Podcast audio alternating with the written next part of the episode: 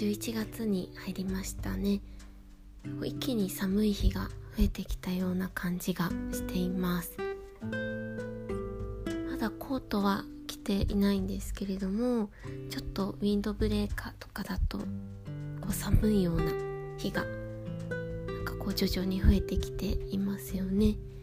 私はあの在宅勤務も週に半分ぐらいあるのでまあ以前と比べて、まあ、外出も少なくなっているんですけれども、まあ、風邪予防とかあとはインフルエンザあとはま今年流行したコロナウイルスこういった予防も少しずつ、あのしていきたいなと思っています。とそんな時にあの有効なハーブ、まあ、皆さんあの便食鏡されてる方多いと思うんですけれどもエキナセアが免疫力をあのアップさせるハーブとして知られているのでそのハーブがやっぱり一番おすすめだと思います。で私はいつもあのコスメキッチンで購入しているんですけれども、えっと、最近だとイトーヨーカドとかにもあのティーパックで売っていたりとかあとはビオセボンとかと成長石とかそういったところにもあの普通に売ってるのをよく見るようになりました。前から売ってたのかもしれないんですけどやっぱり勉強し始めたりするとこう目につきますよね。はい。でコスメキッチンであの売っているタイプだと、まあ、ティーバッグ茶葉のタイプ。これティザンヌっていう風にフランスの方では呼んでるんですけど茶葉のタイプとあとタンチュメールといってあの濃縮エキスですね。エキナセアの濃縮エキス。でこの濃縮エキスなのでこう水にあの割って飲む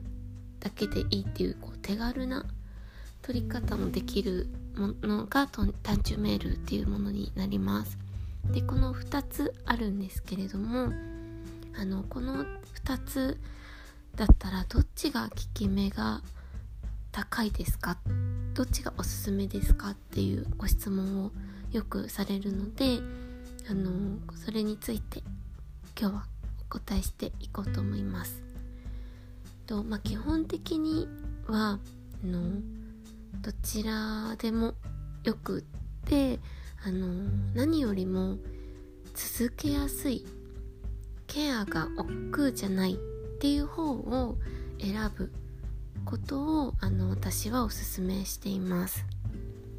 あのすごい忙しい人があの茶葉を選ぶと結局なんかその茶葉を入れる時間っていうのがなくて続かなかったりとかするともったいないと思うんですね。なのでそういった方は、まあ、単チュメールで、まあ、こう水に薄めてささっとこう飲めるものがおすすめです。で、まあ、私のようにちょっと在宅勤務で、まあ、家でゆっくりお茶を入れたりとかあとは会社でもうちょっとお茶を楽しみながらある程度楽しみながら仕事ができる環境がある方とかあとはまあティータイムをこうよく取るよとかなんか定期的にこうコンビニの新作のスイーツ食べるのが趣味ですとかなんかそういった時にこうお供に飲んだりとかなんかそういう風にこう楽しめたりとか、まあ、その手間があの手間じゃなくてまあ自分の時間としてあの感じられる方はティザンヌ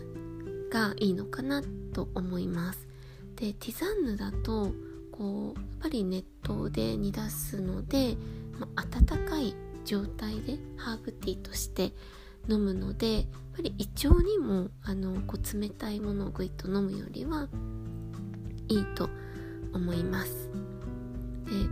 あとはディザンヌがいいなと思うのはその葉っぱ以外のものが入っていないっていうところですね。ティザーヌのそのエキナセアだったらエキナセア以外は入っていないのでまあ使っているものが極力シンプルです。そういったこう原料だけをできるだけ取りたいという方は、まあ、茶葉がおすすめですね。で単チュメールは、まあ、どうしても甘味料とか、まあ、そういったものも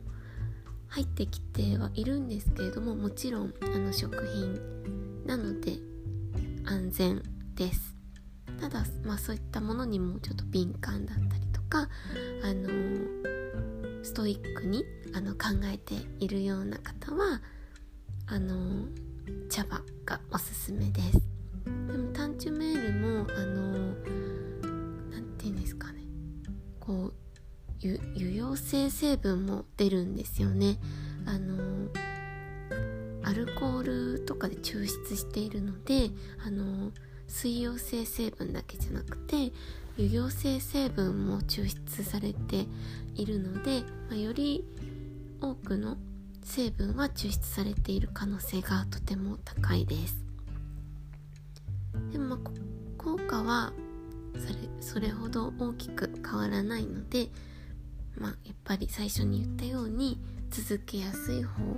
無理なくこうケアできる方をおすすめしていただければと思います、はい、で皆さんのちょっと寒くなってきたのでケアをして暖かく過ごしてくださいそれではまた。